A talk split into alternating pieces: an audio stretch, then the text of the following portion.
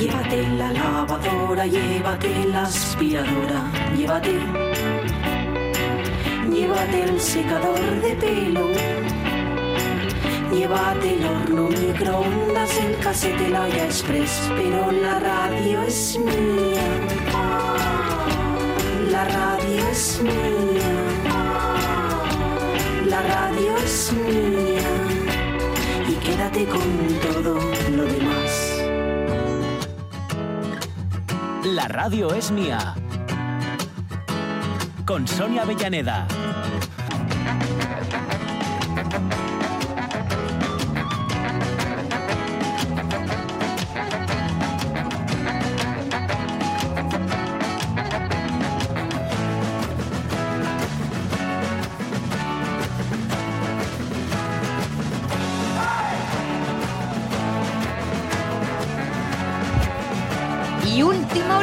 Última horita, la de la una a dos de la tarde, que yo todavía no me acostumbro, ¿eh? No, no, que Y va, mira, que va. Mira que llevamos, unos meses Sí, con sí. este horario. Y sin embargo- vamos a seguir unos meses con este horario. Eso, eso, eso Al tengo menos, entendido. Pero, pero, pero sí, yo no me acostumbro tampoco. Creo que algo así os va a pasar. con una sí. fame.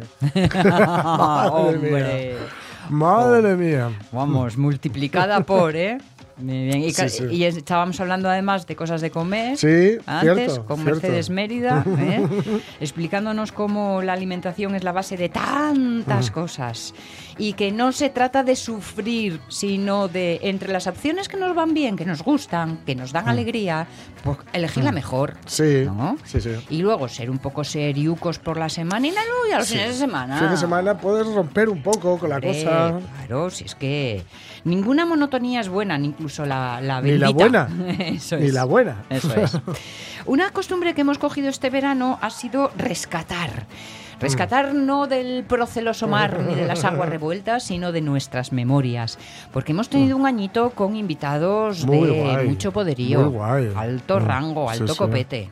Y por eso hemos dicho, bueno, pues este verano, mira, pues Mm. un poquitín de, de- de rescate. Y mm, hay un señor es tu tocayo, Sí. El arquitecto. Tocayo del todo. to- tocayísimo, porque se llama Jorge Alonso. Se llama Jorge Alonso, ¿eh? sí, sí. Que estaba Pero Pablo... eres Jorge Alonso, no Jorge Alonso. Vale, vale, vale. Estaba Pablo diciendo, ¿cómo esto de Jorge Alonso? No entiendo, ¿qué me estás poniendo aquí? Que esto no funciona en mi cabeza. Claro, porque no era este, Claro, sino claro, el es otro. el bueno, es el arquitecto. un hombre con una gran eh, sensibilidad Mm. y una gran creatividad, como nos explicó en aquella conversación que mantuvo con Pachi Poncela, porque fue un tete a tete. Sí. Y como siempre, o como en muchas ocasiones, que llega hasta nosotros a través de la mano de Ismael Díaz Galán. Sí. Que muchas alegrías nos ha dado Uh, este, este invierno. muchas, muchas. Y luego terminamos la lista de presa y a ver si ponemos una de Michael Jackson. Que no se diga, ¿vale? Sí, sí. He, he preparado dos o tres para, para entre hoy y mañana. Venga, venga, ¿Eh? perfecto. Y mientras tanto, y no, ¿en qué peli quieres vivir? ¿Eh?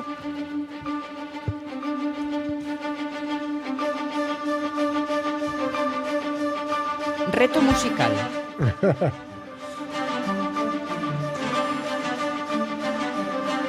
Espera que me acuerde, a ver cuál puse. Ah, sí, vale, vale, vale. Es que no parece lo que es, pero lo Mm. es.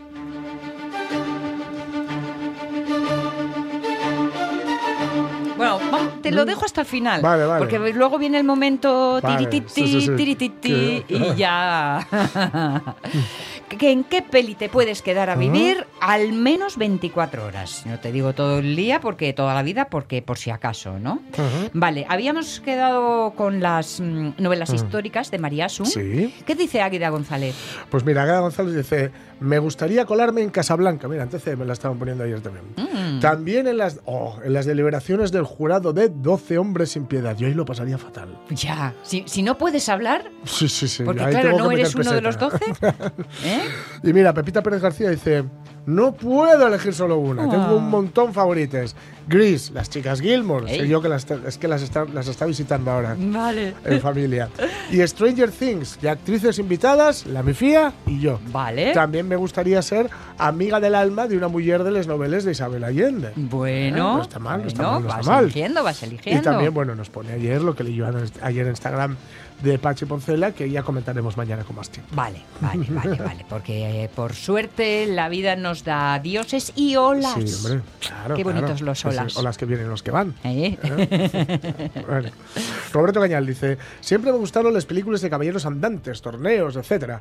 Gustaríame, por ejemplo, Colamen y Van Ho. Ah, esto molaba mucho. Lanza en ristre, espuela al caballo y a por el malu. También me gustan las de submarinos. Y Colamen, peliculón, a la caza del octubre rojo. Ole. Muy guay la película, la caza del octubre rojo. Y además, sin Connery nunca le quedó mejor el peluquín. sí, y es verdad, y es verdad. Y Van Hoe, me acuerdo de, de robarlo en la biblioteca de mi casa y Sí. leerla de Piquiñuja. Y luego vino la serie. Sí. Piquiñuja, Piquiñuja. Sí.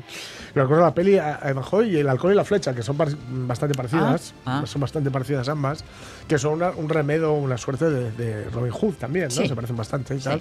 Que salía Bar Lancaster y el Saltimbanqui. Ah, sí, sí, es verdad, es Sí, verdad. sí, Esther Orbiz en Mujercitas. Hombre. Sería todo un sueño cumplido. Ah, Mónica Solís, Memorias de África. ¿Eh? ¡Ey, Ese lavado, ese lavado de pelo, te digo yo. En cualquier comedia, dice Armando Nosti. Mm. Oye, ¿para qué elegir? eh? claro. Le- José Luis Menonda- Mendoza Hurtado. Me pillas con una edad que ya tendría que ser en una peli de Berman, que se mueven poco. Berman Ingmar, no Ingrid, claro.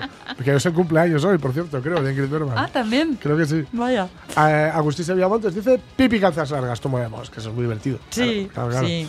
Eh, Silvino Vázquez Fernández dice como película para estar todo el día pasando eh, vikingos. Siempre me llamó mucho la atención esa época. Pero no aparecería Rubiales repartiendo picos. Que paséis buen programa. Mm. Los- lo de los picos me despisté, pero no voy a ahondar. Si es de Sí. rubiales, no quiero Sí, sí, sí. detalles. Como decía Aute, Mm. nos dice Chus Zurea, y los sueños cines Sí. son. Sí. Sí, sí, cine, cine, cine, cine, más cine, por favor. Sí. Que la vida es. Que la, Vida ¿eh? todo es cine. Y, la- y- y los sueños cines son. Eso es. Eso es, eso lo decía, efectivamente.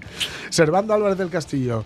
En cualquier de Asteris Obelix. Mira, contigo. Sí, ya si de dibuixos o no, para dar bar- barbicáis a los romanos a dos manos. Por cierto, esto es Master and Commander, No. ¿no?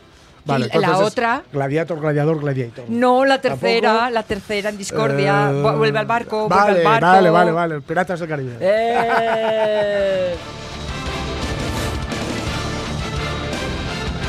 Pero es verdad que a mí, Piratas del Caribe, siempre creo que es Gladiator. sí, sí, sí, sí. Gladiador, Gladiator, Gladiator, o como dices tú, que nunca sé. Quiero decir, los tres nombres nunca me salen. M- María Barrios.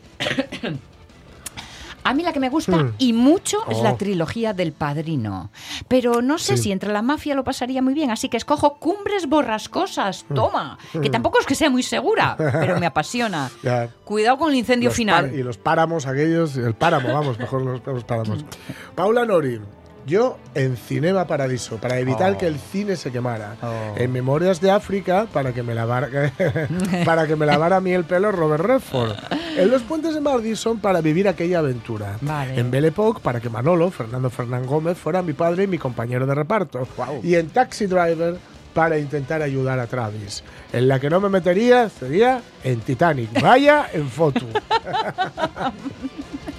pues sí. Empezamos provocando, dice Ramón Hostia, Redondo. claro, hombre, claro. hombre. Te estaba esperando, te estábamos esperando entre todos. Y luego viene la Rita y la Ramón. ¿eh? Para alojarme, apunten ustedes a cualquier cómic de eh, Jason Hasson. Yo digo Hasson, pero no Mm. sé. Me lo pasaría pipa. ¿eh? Y, mira, Isabel dice Los Puentes de Madison, ese paisaje, esa ternura, ese amor secreto. Sí. Todo muy cinematográfico. Muy mal, pero muy mal lo pasé yo en ese semáforo. ¿eh? Ya. Muy mal lo pasé. Sí, ¿eh? Yo en ese Querías ir allí a. A decirle, abre, Abre, la puerta. abre la puerta. Abre la puerta, hombre. Pero no tenía que ser así. ¿O no? Pues- Bonos y caberos dies, por triste que me paezan. Xostrón, nunca los finales son malos y los inicios son mejores, ya sabes, para después. Si me dejaren pasar tres la pantalla, con lo vago y xostrón que soy, yo creo que quedo pa' allá pa' siempre. Pero ya de escoller, baixaba un ratín pa'l sur, a ver alborecer con Iciar, pela puerta al fin del pasillo, quedar con la boca abierta viendo a Homero buscar con la vara agua, co- perdón, buscar agua con la varillina o echar un cantarín con la abuelina Aparicio. Uy, has elegido muy bien también, ¿eh? ¿Qué más cosas? ¿Dónde quiere meterse María C. Lorenzo? A ver, que se me ha quedado un poco bloqueado el ordenador. Estamos un día con la pero te búscate, digo, te digo, búscate, ¿eh? búscate. Bueno, María C. Lorenzo, a ver.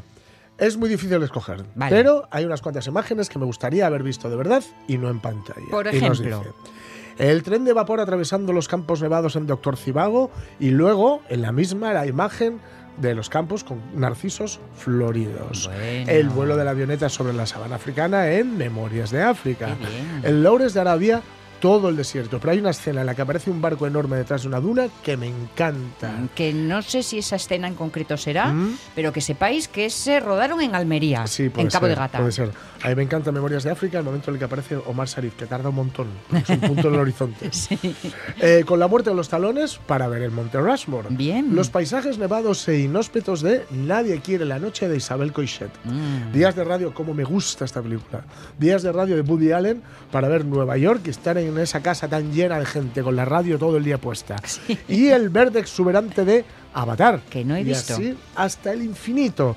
Porque como el cine entra por los ojos y los oídos, hay escenas que se quedan grabadas. Sí.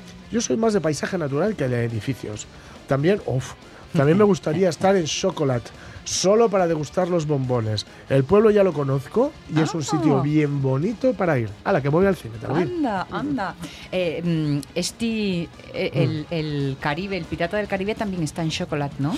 Eh, sí, Es Johnny Depp, sí, ¿no? Johnny Depp y además sin disfrazar. Y ella. mm, Y Ella ella, es Juliette- Juliette Binoche. Juliette Binoche. Es una maravilla. Oh, madre, madre, sí. madre.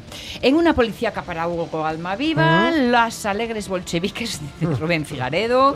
Y a ver, Ramón, Ramón, Ramón mío del alma. Pues, has Hombre, puesto unas cuantas, ¿eh? Sí, en Tokio podría probar los dorayakis de Sentaro con la maravillosa salsa An de la señora Tokue dentro de una pastelería en Tokio Voy contigo. de Naomi Kawase. Me encantó Vean esa esta película, peli, ¿eh? me Vean encantó. esta película si pueden. Sí. Eva García Honrado nos dice que en Hogwarts, claro. Ah, sí. Que, eso- que mola mucho, claro. Pasar ahí un ratín, Con esa ¿eh? cena servida mágicamente, además. Eso es. Que no, no- ni friega a nadie ni nada. Mm. Alicia García López gustaría colarme muchas. Una en La Regenta y otra en Memorias de África. Me Mm. quedo con la Isla del Tesoro, mira. Vale. Deseando amar para Ramón. Alcarrás para Ramón. ¿eh? Alcarrás, ¿Qué sí, de Carla La Simón. Tierra Media. Arancha Puerto.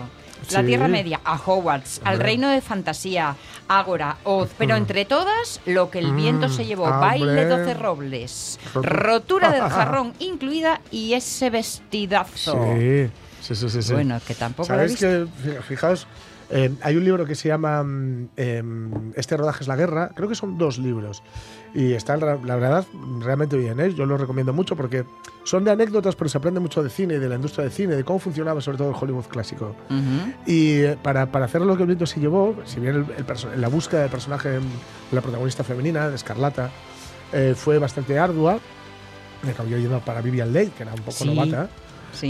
Pues el masculino estaba bastante claro, porque escribían, hicieron hasta una encuesta y todo el mundo decía Clark Gable, Clark Gable, Clark ¿De Gable? Clark Gable, Clark Gable, Clark Gable, Clark Gable. Pues mira, ahí lo y tienes. Clark Gable en aquel momento cobraba una, una barbaridad, una barbaridad a la semana. Y luego, claro, son estas cosas de, de- que, que no sé siquiera si contarlas, ¿no? De la intrahistoria, pero Clark Gable en aquella época pues llevaba dentadura postiza, eh, en fin, es el galán que tenemos ahí. Eh, a ver, no está, lo de la dentadura postiza, pues todo bien, ¿no? Sí, no, no, pero, no. pero que claro, Como que dices, más, estos gal- son galanes que, que- que- que, bueno, eh, ya, ya iban un poco cuesta abajo, ¿no? Y, que, Mm. y que dices tú, "Ah, que me lo vas a poner con el caramelín de Vivian Leigh. Sí, pero bueno, sí. luego funciona, vaya si funciona. ¿no? Bueno, pues sí, porque el que Claro, tuvo retuvo claro, y esas cosas. claro. En fin, bueno, pues eh, eh, princesa prometida, doña Clara. Sí. Ramón, pero tú juegas con ventaja porque lo tienes todo muy claro sí, y muy pensado sí, además. sí, ¿eh? Y Y, muy sa- y pensado. sabes mucho. Una y 21 Delictapesen. Mm. ¡Voilà! El toque genial del chef.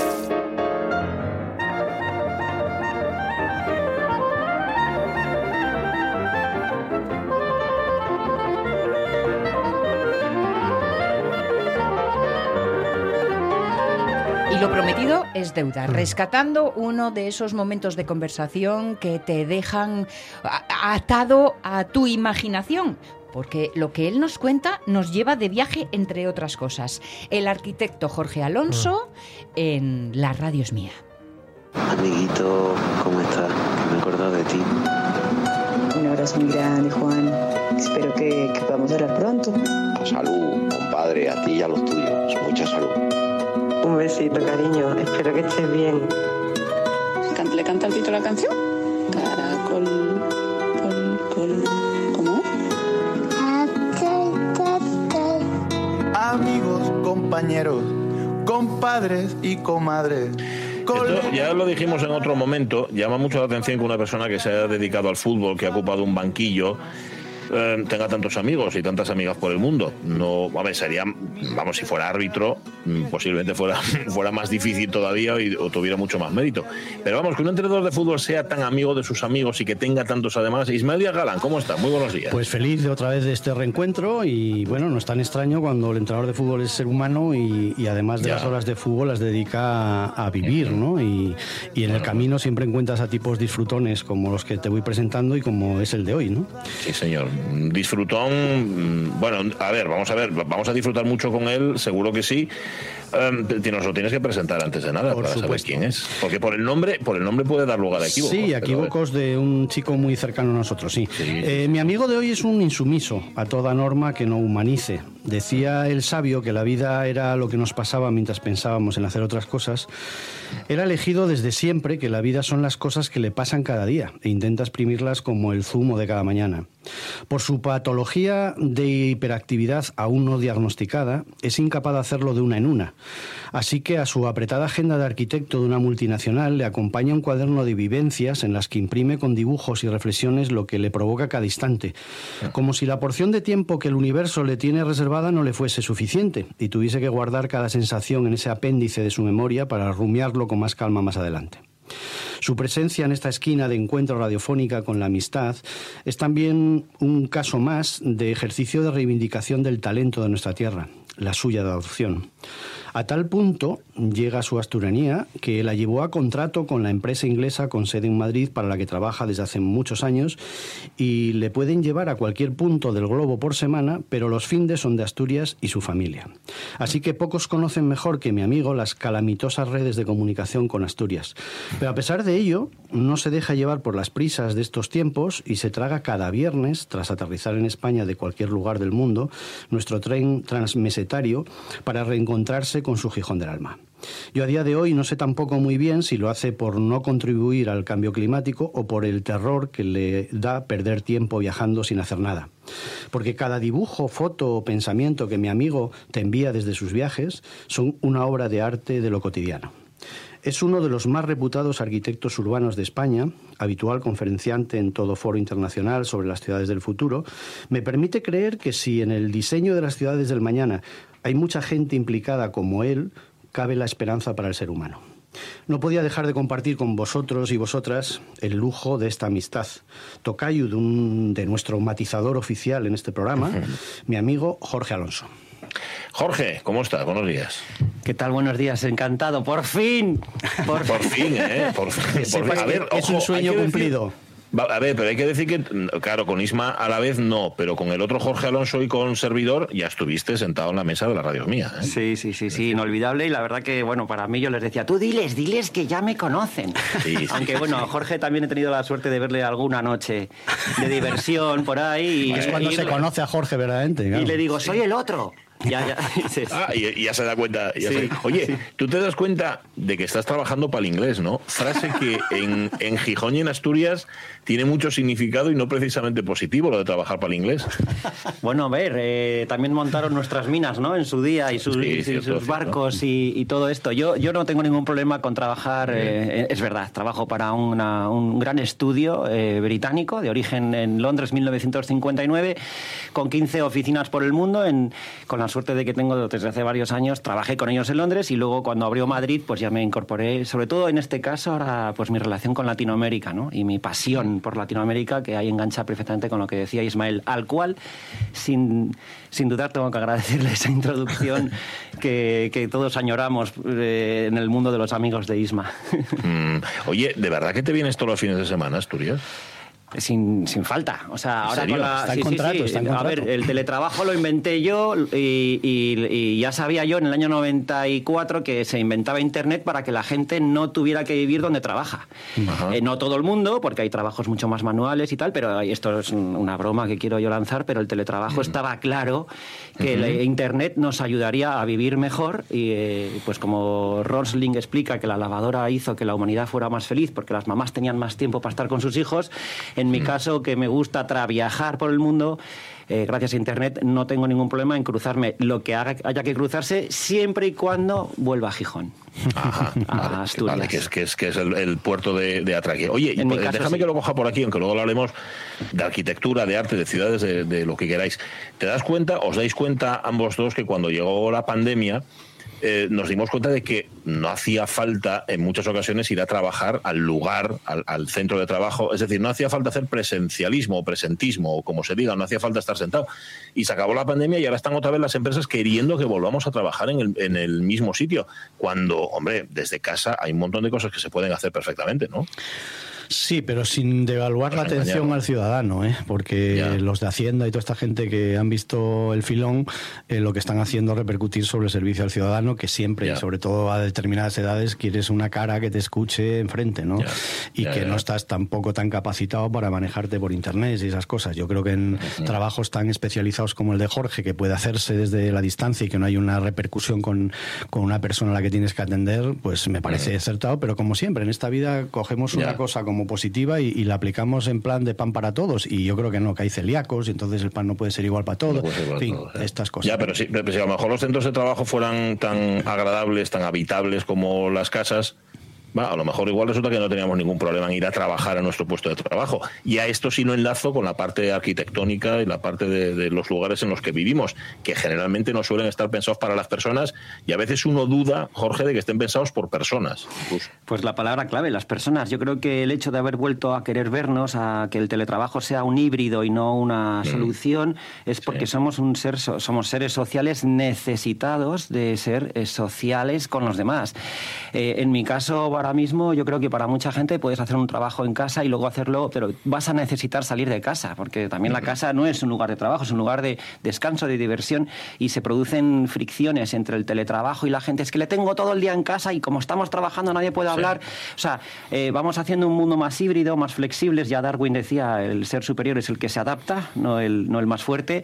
Y este, en esa, esa pandemia nos ha venido para contarnos a nosotros cómo, cómo podemos vivir mejor y ser, pero sin duda ser sociales y hacer ciudades humanas, personas, tú y yo, porque eso que la gente, la gente son, no, la gente somos y entonces La gente, la sí, gente. sí, la gente ¿No- somos. ¿Notas, Jorge, que cambió el concepto de, de las personas de lo que piensan que tienes en una ciudad después de lo de la pandemia? Yo creo que, por lo menos los que vivimos en zona rural, notamos como que mucha gente se ha querido ir a vivir de la ciudad al, al campo por, por, por querer tener ese, eso, eso que perdió, ¿no? que es la, la- la libertad y la- el contacto con la naturaleza de forma forzada. Pero ¿Tú crees que la concepción de las ciudades, si es que alguien está pensando en ellas, además de, de tú y los que sois como tú, crees que se está cambiando ese concepto y se está humanizando más y haciendo que la naturaleza esté más dentro y presente en la ciudad o no? Sí, sí, sin duda. La, la pandemia ha sido un toque de, de atención serio en el cual nos ha dado tiempo suficiente a reflexionar qué tipo de sociedad y de ciudades queremos, con la suerte de que, pues, por ejemplo, yo que tengo el trabajo en Madrid, pero la vida en Gijón, pues mucha gente te decía, jo, qué suerte ver el mar, qué suerte ver el- la naturaleza, qué suerte espacios abiertos. La persona que no tenía terraza, qué suerte tener terraza.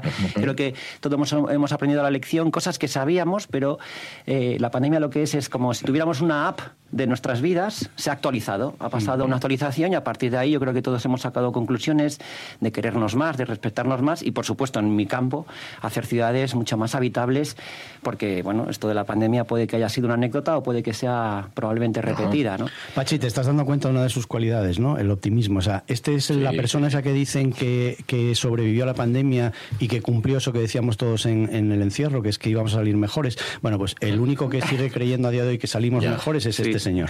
Vale, pero se acabó el buen rollo de esta entrevista. O sea, ya está bien, ya está bien.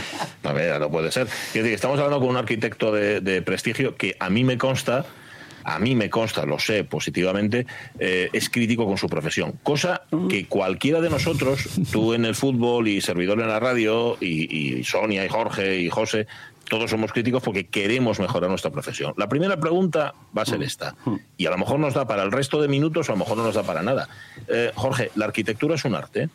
Sí, la arquitectura es un arte humanista, humanista y técnico.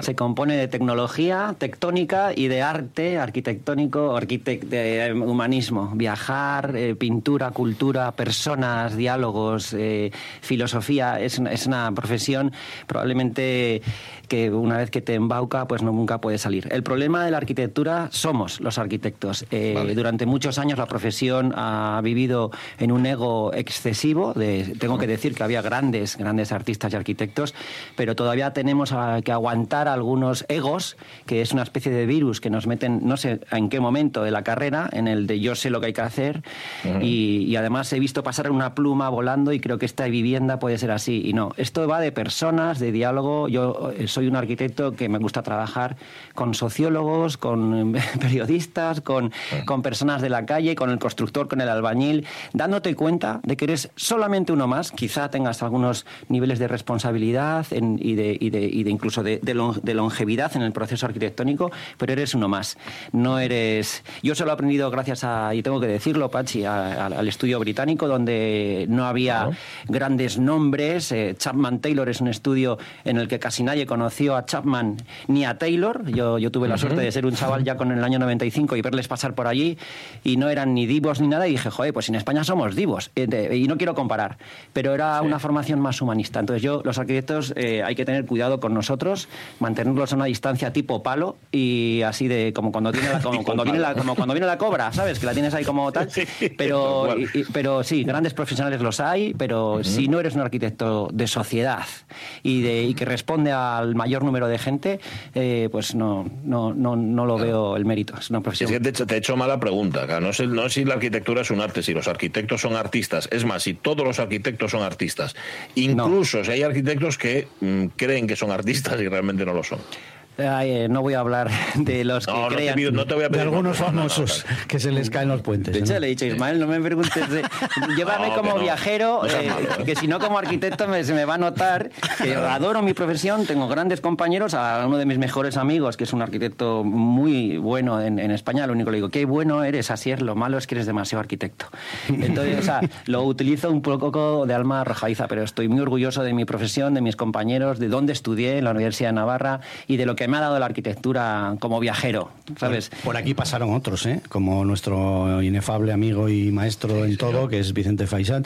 Y, Uf, y- es un maestro para mí. y Otro él- humanista, Claro, otro y él humanista. comentaba, dice, claro, es que hay que comer, ¿no? Entonces entiende que muchos arquitectos Sí. tienen que hacer planos y tal para lo que les pida en ese momento, pero no creativos, ¿no? Y, y yo creo que pasan todas las artes, como hay gente en la locución de radio que son puros funcionarios que- de, de horario y de cumplir y no salirse de las reglas, o, o fue entrenadores de fútbol o futbolistas, ¿no? Es decir, yo creo que Yo creo que no nos tenemos que creer lo que somos y tenemos que creer lo que hacemos. Entonces, bueno, si encima tengo yo, tengo la suerte, de- en mi caso, como cada uno de nosotros, de ser lo que somos, pues adelante. También Pedro Zapico ha estado aquí, que, Sí. es, que es otro Sí. maestro. Y yo desde aquí sí aprovecho para mandar un mensaje muy cariñoso a Vicente, porque además a mí me ayudó mucho en el comienzo de mi profesión y ya tenía esa, esa imagen viajera de él, ¿no? Compartimos pasiones tan cercanas como Japón. Así que, bueno. Pues eso es eh, un- Y son, una gran profesión. y son los padrinos de nuestra amistad, porque tanto Pedro como Vicente Claro, son los así que os nos conociste, ¿no? En contacto, de, sí, de- sí. de- de Pedro y de Vicente. Sí, pero el mundo, Ojo, el mundo es la- una cadena, ¿eh? Laura está Sí. trabajando, bueno, no lo va a contar, pero en un trabajo de fútbol que yo le quise introducir y ahí está ahí moviéndolo en México. Y, y bueno, so- yo creo que esto es la, la cadena de simpatías que provoca gente como Pedro o como Jorge, ¿no? Es decir, son gentes que no saben vivir en capítulos estancos eh, con sus amistades y sus conocimientos, ¿no? Sino que lo hacen todo híbrido y lo mezclan y son felices mezclando a gente. Y bueno, un poco esa es la especie más general que habita este mm, club de la amistad que solemos enseñar por aquí. Oye, habéis hablado de la pasión, has hablado, Jorge, de la pasión por Japón, que compartes con Vicente Díaz Faisat, pero también compartís la pasión por, por Hispanoamérica, mm, por, por la América, por, por- bueno, iba a decir la otra España como la canción de, de mocedades, pero eh, ¿qué os da o qué te da a ti? ¿Qué te ha dado a ti América? Buah, Latinoamérica, Hispanoamérica, todo el cono sur eh, americano y es, es- es- eh, no, no sé explicarlo. eh. Yo creo que, mira, me lo explicó hace años una persona, eh, me dijo, ya te clavaron la flecha y fíjate que, que suena despectivo y dije, hostia, pues ahora me lo acabas de definir. Cuando uno, yo tuve la suerte de, de- de viajar eh, durante 11 meses de mochilero por toda Sudamérica y, eh, y ahí aprendí de todo, economía y tal, y con mi mujer actual, Madoka, que es una gran viajera también y también una gran arquitecta. Y del gremio también. Y del gremio, y hasta japonesa. Y, y, eh, eh, los dos juntos recorrimos Sudamérica de, de- de- de arriba abajo. Nos encantó todo lo precolombino, todo lo prehispánico, nos encantó todo lo que no sabíamos de Sudamérica, desde Europa, que se mira un poco más hacia su ombligo y de repente no sabías lo que había pasado en las dictaduras de, de América. El tipo de trato de las personas, qué cariñosos son, cómo te hablan de, de- de sus abuelos, de su gente mayor. Eh, y yo, eh, otra de las cosas que me da atrapa de ellos, aparte del calor humano, es la educación. ¿Sabes? Yo, yo España, me acuerdo cuando era más chaval, tengo 52 años, recuerdo una España más educada. Hola, buenas tardes, que le vaya bonito. Y allí sigue eso. Entonces yo me encuentro con muchas cosas que no quiero llamar españolas, sino que son fusión, porque somos muy, muy, eh, muy hermanos. Eh, eh, te- Tenemos raíces comunes, algunos las quieren utilizar para separarnos, pero el mestizaje creo que además eh, como concepto es la, es, la, es la mejor de las noticias del futuro de la humanidad, mezclarnos. Que es donde, es donde de repente no tienes ideas fijas, sino que todo es ni mejor ni peor, sino diferente, distinto y maravilloso. Latinoamérica eh, se te clava la flecha y bueno, pues uno nace en un sitio y luego es de otro. De otros, claro. La, la ¿Qué- qué pureza, la pureza que decía el sabio, ¿no? que es la mezcla feliz, ¿no? pues yo creo que, que eso es un buen ejemplo. O Latinoamérica es, es esa mezcla tan buena de lo bueno y lo malo. Ojo, te está hablando uno que fue atracado allí y, y, ¿Verdad? y corrió a riesgo su vida y la de su chica. En Me han atracado momento. más en España. Posiblemente, a veces Cada mes. te. Pero, pero A veces- ¿sabes, ¿sabes qué le dolió más? Que su cuaderno de viajes se lo habían robado también con, con sus Ah, sí, posesiones. y, y que seguro que lo tiraron, que le Eh, hicieron sí, algo. no, No, no. sé, no. Eh, perdona que te corrija. Cuando nos robaron en una cierta ocasión, eh, que además Sí. fue por culpa nuestra, que esto que dices, hostia, la- eh, con perdón, perdón por las palabras. eh, Un euro, ¿Sabes que cobramos un euro por tanto? Uy, No perdón, nada, ¿eh? no debería haber dicho por los No, niños. no, no, lo das el euro y ya está, ya está. Ahí lo dejaré. Pues eso, nos, nos atracaron y, y mi alegría fue la contraria. Me habían quitado la cámara de fotos, algo de dinero y tal, pero no me llevaron el cuaderno. Y Ah, me di cuenta de lo que realmente, una de las lecciones de aquel viaje, es que lo que realmente vale es las emociones y lo que transmita, sino, y no las cosas, ¿no? Esto de que las cosas más importantes de la vida no son cosas. Eso, por ejemplo, me lo enseñó ese robo. Mm, Que trae, que trae- que trae presente aquí y que, y que aquí tiene uno, el último supongo que trae. No, ese es un viejo, Bueno, pero te traído unos cuadernos. que Está lleno de dibujos, de recortes. Esto Mm. los amigos de Jorge lo disfrutamos porque en medio de un viaje por, por Indonesia te manda por WhatsApp una foto de, de su cuaderno, de lo que acaba de dibujar. Porque soy un poco turras también. ¿eh? A veces se No, pone un poco te- por Dicen que WhatsApp te lo agradecen, hombre, te lo agradecen. No digas que eres, no digas que eres turras. Que, que, por cierto, no, ahí se puede querer a dos artes a la vez y no estar loco. O es, la, es lo mismo, tú eres arquitecto y dibujante a la vez, que yo he visto tus dibujos y queda absolutamente flipado. y Bueno, fotógrafo, y fotógrafo. eso Fotógrafo. es. El que es artista... Esto lo mismo, ¿no? Claro. Al final, ¿lo que? A ver, uno de los dibujos que he traído es del año 78, mi primer dibujo de Kini, con siete años. Y yo ahora le decía a Ismael, a ver si todavía soy arquitecto por, por haber dibujado este dibujo de Kini. Lo he traído en el libro este de José Manuel, compañero Kini. No sé por qué, de- bueno, estoy haciendo, estamos haciendo una mudanza ahora y tengo a- a- en mi mano varios ejemplos y cosas que traje para compartir con vosotros. Antes de ser arquitecto eres muchas otras cosas. Eres persona, eres dibujante, eres curioso, eres buscador y, y vas encontrando pues tu profesión al final. Pero sin ser arquitecto eres todo eso. Pero vamos, tiene un libro que te encantaría, Pachi, aquí delante, que si lo lees te va a gustar seguro, que es Te llamaré X, que, Es muy bueno. que lo leyó y también le gustó, o sea que... Está muy bien. Yo me perdí Te lo recomiendo. Yo me, yo me perdí escribiendo, pero al final llegamos. Te encontraste al final. que, es- que es de lo que se trata. Oye, tengo una, igual ya lo hablamos otra vez, ¿eh, Eh, Jorge, pero yo te lo quiero preguntar porque uno tiene a gala vivir en esa misma ciudad en la que de la que tú no puedes prescindir que es Gijón y que pasa por ser, o esto se dijo siempre, uno de los mayores desastres urbanísticos, bueno, no sé si uno de los mayores, pero un desastre urbanístico eh, total y absoluto. Primero, es un desastre urbanístico y segundo, si lo es, ¿qué se puede hacer para remediarlo? O ya la, la tomamos como está, Jerry Quina, vamos a dejarlo ahí. El desarrollismo hizo mucho daño a España, eh, pero a Gijón no de las más afectadas. Eh, No, ¿eh? En los años 70 todo valía, crecía mucho el país, se venía mucho turista y por eso tenemos la, la- el, el paseo de San Lorenzo tan, tan fuera de, de escala y de, y de tal. No se puede hacer nada, sí se puede arreglar, se puede... Hay, hay muchísimas técnicas urbanas para mejorar los lugares, pero por ejemplo las corrientes de aire de las calles, la incomodidad en ciertas sombras, el hecho de que pues un paseo marítimo como el de Gijón Gijón esté infravalorado y que luego sea una ciudad abanico, si te das cuenta, y eligiendo el centro en el istmo de, como a mí me gusta llamar el istmo de Cima de Villa, que un día llegará y pasará el agua por donde Pelayo y cruzará la escalera 2 y entonces quedará aislado como una isla. Lo veremos. Lo veremos. Bueno, pues eh, la ciudad es forma, tiene forma de abanico y es una ciudad que geográficamente tiene complejidad, porque, porque todo no, no se ha- no se diseñó de manera radial para que haya un perímetro, pero se puede solucionar. Se puede solucionar con voluntad. Yo, por ejemplo, soy un- muy crítico con muchas cosas. No puedo entender que me baje del tren cada jueves por la noche y tengamos que cruzar ese arial o erial, perdón, eh, del Solarón, sí que se hayan puesto unos arbolinos, un toldo, porque por ahí entra gente que conoce Gijón. Entonces me parece asombroso que esté así, pero, pero se irá haciendo con buena voluntad y bueno, yo eh, desde aquí a compañeros que tengo que trabajan en el ayuntamiento están desbordados. Creo que debería, el mundo político debería dejar que el urbanismo eh, y la arquitectura y la ciudad la hagan los ciudadanos. Eh, el urbanismo colaborativo, el consenso, las preguntas y dirás, no, es que si, pi- si opinan todos no avanzamos. Error. Es un error. Es simplemente problemas de gestión y de querer trabajar en pro de cómo se ve una ciudad desde fuera.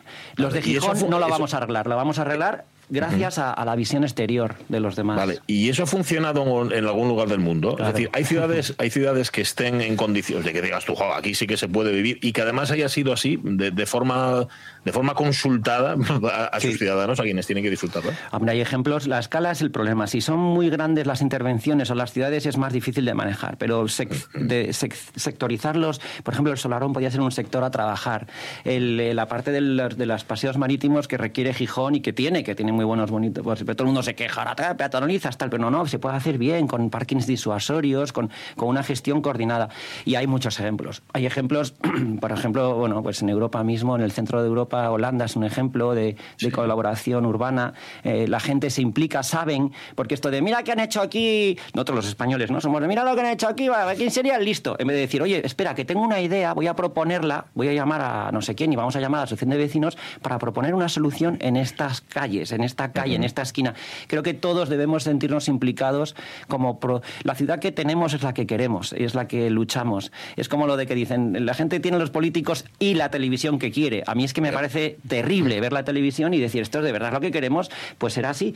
Y yo creo que la ciudad es igual, no es los arquitectos, es, no, no, los arquitectos son muchas veces herramientas que ejecutan y sin, sin, sin- sin o con más acierto, pero somos todos, somos todos los que vamos a hacer la ciudad. Soluciones esta de Gijón, miles. Posibilidades, miles, las que queramos nosotros y lo haremos poco a, poco, a poco, confiando. Y yo que te vi muchos proyectos de estas cosas cuando vas a hacer cursos por ahí por el mundo de, de ciudades diseñadas desde el arte que tú tienes en tu cabeza, la- las que ya están, ¿tendrías alguna idealizada? Es decir, en España y en el, o en el resto del mundo que dices tú, hostia, esta ciudad está bien diseñada. Hay euro también. Dos euros, ya llevamos dos.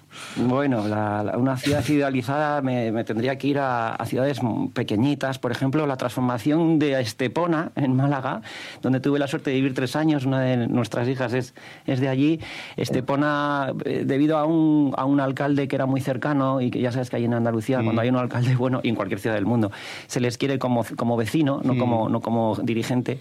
Y escuchó a la gente, amplió las avenidas, eh, eh, cogió las bondades urbanas de la ciudad, el paseo, los- las, las montañas y, y en vez de construir mucho, construyó bien.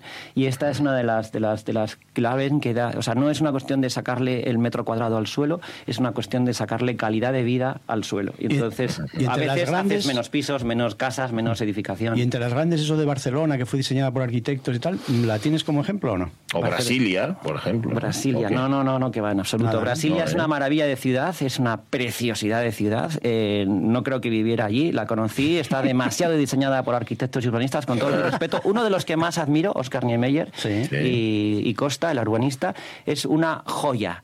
Pero para vivir, para moverte, requiere coche, requiere muchas distancias. Es una ciudad que se inventó para llevar un país. Claro. No es una ciudad para. Entonces ahí tienen que vivir dirigentes y personas que viven en sus zonas satelitales, y es una perfección. Pero para vivir, vete a Río de Janeiro, que eso es un espectáculo, ¿sabes? Claro. Entonces, bueno, ahí es, es entrar en, en detalle, ¿no? Pero te digo, por ejemplo, de, de detalles de escuchar a la ciudad y hacer buenas tal, un ejemplo para mí es Estepona, y aquí en, en Asturias, en algunos pueblos pequeños están haciendo, están un- son una cocada, muchos, ¿no? Pero de depende mucho de la escala urbana. Gijón lo conseguirá, Oviedo, cuando uno camina por Oviedo también percibe que, que hay mucho cariño a la ciudad, mucho cuidado. La verdad que España ahora mismo está, si la comparamos con hace 30 años, ¿no? O sea que, bueno, veamos la imagen de- del comienzo de la película de, de mis favoritas, Volver a empezar. Hombre. Y veréis que Ujú. Gijón eh, Sí, es muy asombroso verlo. Y éramos unos, o sea, no, fue ayer. O sea, sí que es cierto que han pasado años, pero fue ayer. Entonces, bueno, ese- Ujú. esa transformación en España es más que positiva. Ah, La verdad es que en Gijón mm, ya sabéis que es muy difícil preguntar. Siempre se cuenta la típica historia cuando pusieron los barandilles en el puerto deportivo, ¿sabes? Para evitar accidentes y alguien dijo, ves, ahora van a subirse los niños a los barandilles y van a caer. Aquí cualquier cosa, cualquier sí. cosa que preguntes, que creo que es de Gijón, pero también yo me da la impresión de que es de toda Asturias, es una cosa y la contraria. No estamos nunca, nunca conformes. Oye, tú que vienes todos los fines de semana, que ves mundo, que, que estás en el mundo y que conoces personas de aquí y de allá, ¿tú cómo nos ves? Tú eres asturiano, pero ¿cómo nos ves a los asturianos que estamos aquí? Eh, ¿Desencantados? Mm, ¿Hechos a la idea de que esto no da para más? ¿Cuál es tu visión, Jorge? No, no, mi visión del asturiano es una persona alegre, jovial, eh, que es eh, muy amiga, de, o sea, es como muy efusiva al principio. Luego hay, hay una segunda derivada del asturiano que es la de, uy, este que estuvo aquí el otro día, ¿dónde está? No, desapareció. Eh, pero somos gente con, muy alegre y eso yo creo que es una cosa que se valora desde todos los lados. Me encanta a veces pensar que nos llaman los andaluces del norte y para clarificar un poquito más los gaditanos del norte, que Sí, es un señor. orgullo y por esa atracción que hay entre, las, entre estos dos pueblos. Pero, por ejemplo, que me crié en León y yo me considero asturleonés, nacido en Gijón, pero me crié hasta los 18 años en León, se ven perfectamente las diferencias eh, entre el castellano, eh, que me perdonen mis amigos y familiares de León, porque no les Seguro. gusta, pero sí que hay una- un castellano y un asturiano. ¿No? La mezcla para mí es, es lo mejor de los dos. Esto, el asturiano es, es, es un pueblo que tiene que estar muy orgulloso de sí mismo, de su historia, pero sí tiene que eh, elevar un nivel el, el trabajo sobre la región y, y la confianza en, en esta región, que, que es que es, es, es una, una- es, es una joya. De hecho, déjame, Pachi, darte una especie de primicia rápida. Eh, Venga, una de las cosas que hacemos en arquitectura a veces es centros comerciales, usos mixtos, hoteles, oficinas y tal. En los centros comerciales hay tiendas locales comerciales que son exclusivamente mejores que los demás. Bueno, pues si España y cada una de sus regiones fueran un local comercial, nosotros tenemos el local comercial mejor de España. Atento a la cantidad de kilómetros que tenemos de costa y de montaña. Y por el medio una franja estrechita de, de tierras verdes y sanas y ganaderas y agricultoras y tal. Entonces nosotros no estamos ni constreñidos en un tubo ni dentro de, de un espacio que puede ser más o menos mayor. Tenemos una región con unas características geográficas y naturales que más nos vale que nos lo creamos porque esto no va de broma. Sí, es que ya que has autorizado el símil del local comercial, igual nuestro problema es que no nos sabemos vender. A lo mejor ese puede ser Puede nuestro ser. problema. Y no nos lo sabemos vender a nosotros mismos, pero bueno, es, es otra Los que es estamos dentro y salimos y volvemos, vendemos Asturias que, que, que- que vamos. Eso O sea, sí, eso sí, pero hay los que estamos aquí, y los que hasta- estamos y- aquí tendemos a la murnia. Y hasta aprendemos a valorarla. ¿eh? Yo siempre Incluso. digo, a estos que se enfrentan en, en luchas tan pacatas como Gijón Oviedo, como no sé qué No, decir, estas no, rivalidades, eh, yo las curaría viajando, porque te darías Sí, cuenta hombre. que sientes al asturiano, independientemente de donde sea, como hermano, como algo eh, en sintonía contigo, ¿no? No, no, no rivales. También las rivalidades para el chigre, pero los odios eh, en una tierra como esta no caben. Eso es muy endémico español, es una Sí. pena nuestro problema de Cainismo, identidad. ¿no? El cainismo. de identidad español, pero bueno, se irá curando, como dices tú, viajando. No hay mejor cura y cultura que viajar y decir, joder, qué suerte donde vivo yo. Yo se lo digo siempre a mis hijos, eh, cuando entramos en Gijón o venimos por algún lado y venimos todos juntos, digo, siempre les digo una cosa que, que me dicen, joder, qué pesado. Y digo, "Jo, ¿os imagináis vivir aquí? Qué pesado. Te lo juro, me encanta. Eh, vendrás a jubilarte aquí, seguro. Jorge Alonso, Aquí estamos. un placer. Un besazo a todos.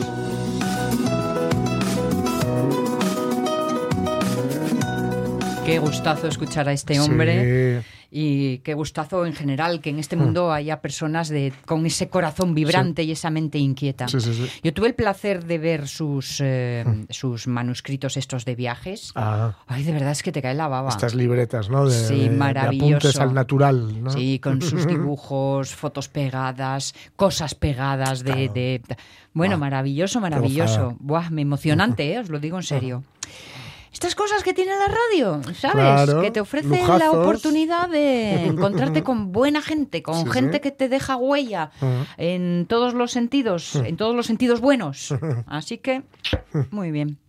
Habíamos dicho que íbamos Sí. a celebrar el cumple de Michael. Pues sí, que hubiera cumplido 65, pero ya sabéis que entre todos lo mataron y él solo se murió. Sí, ¿Vale? sí, y tan de verdad eso. Sí, porque bueno, estos inyec- estas inyecciones que le ponían, era un poco como lo de Elvis Presley, que Sí. le ponían... Sí. eh, él tomaba cosas para no dormir y para adelgazar, anfetaminas concretamente. Claro. Y luego le daban para dormir, y, Y luego pa' tal, despertar, y luego para esto, y luego para lo otro, y quedó crudo y no coció, Sí. y no sé qué. Bueno, en el caso de Michael Jackson vamos a hacer eh, un recorrido breve con tres canciones. Vale. Que va a ir Tenemos desde- ocho minutos Sí, a tres sí, sí, canciones sí. Da- da- y toda sobra, una vida musical. sobra. Va a ir por los tres principales, los que yo considero, eh, cuidado, Vale, vale. tres principales discos de Michael Jackson en solitario. Porque claro, Vale. si nos ponemos con los Jackson 5, con los Jacksons, que son los Jackson. 5, una vez que salen de Motown. Cierto, ¿no? cierto. Y luego la carrera en solitario, bueno, tiene más cosas, tiene discos como Dangerous, que es con el que vino aquí a Oviedo, etcétera, etcétera. Pero vamos a ir con tres hitos que yo creo que son fundamentales A ver. en su obra en solitario. El primero eh, está en Off the Wall, el primer disco de los que son en solitario, digamos, de madurez, aunque él tenía 19, 20 años, una cosa así, igual Sí. 21. Em, Empezando es el, con seis. el primero de los que graba con Quincy Jones, es que claro, cuando te produce Quincy Jones, las cosas, en fin, son como son, y empieza con Don't Stop Till You Get Enough. You know, I was, I was wondering, you know, Se nota la voz de joven, ¿eh? Sí. if keep on because the force it, it's got a lot of power and it makes me feel like uh, it, it makes me feel like Esto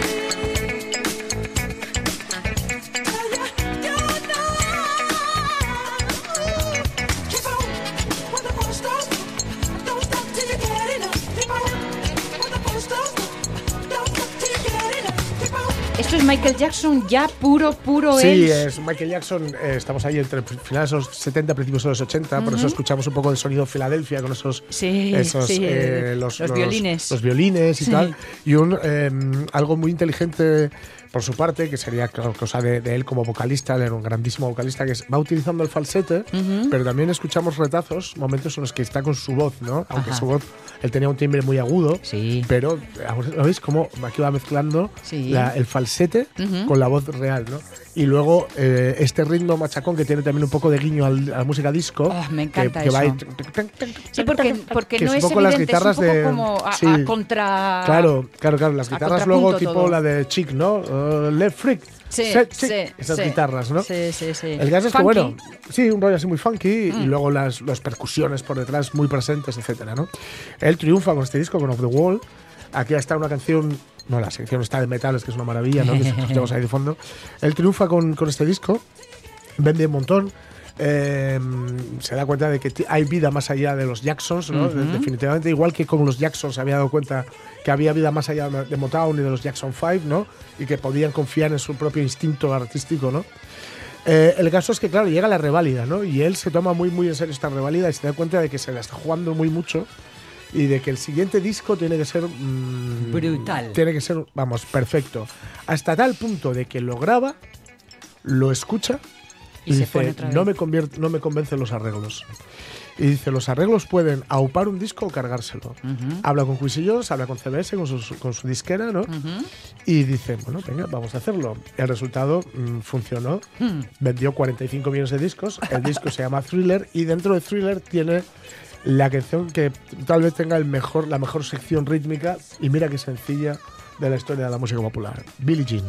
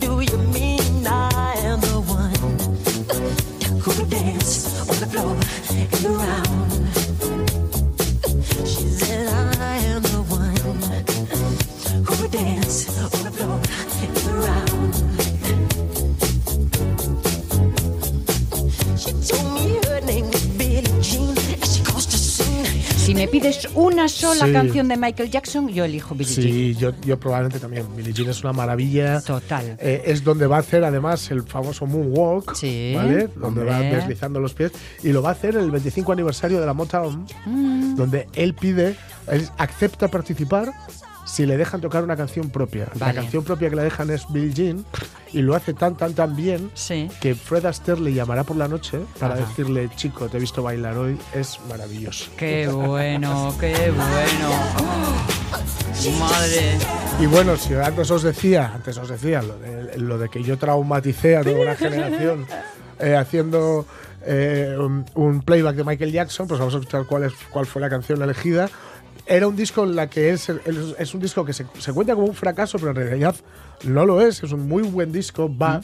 ¿no? Sí. Lo que pasa es que venía de, de muchos años de silencio, desde el 83 que sale, 82, 83 que sale Thriller. Eh, entonces, 83. Entonces, claro, este Bad que será en el 87. eh, uf, Supo a poco. eh, supo a poco, Supo a poco, poco, sí. no vende los 45 millones, etcétera, Mm. pero tiene temazos como Smooth Criminal.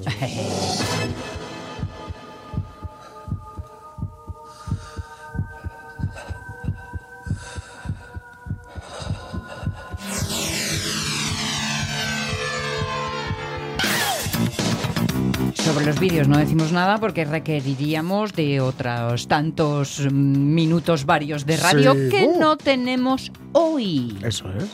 Así que eh, eh, iros con este criminal a Sí. otros lares. Bueno, Este no, no. criminal no- elegante. Eso es. No os vayáis a ningún lar porque ahora lo No, que hay no. que enterarse bien es de la información de las noticias y RPA es Eso quien te es. lo cuenta. Así que Pablo de la Cal, Jorge Alonso y aquí quien os habla, nos despedimos solo hasta mañana es. miércoles. Y ahora déjame que me ponga las manos donde se debe para coger Sí. postura y explícame lo del Moonwalker este. Sí. Ensáyame, ensáyame para mañana, que igual os damos una Sí, sorpresa. ¿eh? Con Michael Jackson cumpliendo 65 años y la radio es mía, que cumpliríamos ahora. 11. ¿No? 11 o 12. Yo creo que 11 o 12 igual. Eso es- Yo creo que empezaríamos el 12. Yeah. Y algo va a empezar. Sí, La radio es mía, ¿eh? claro. Pero va a empezar de otra manera.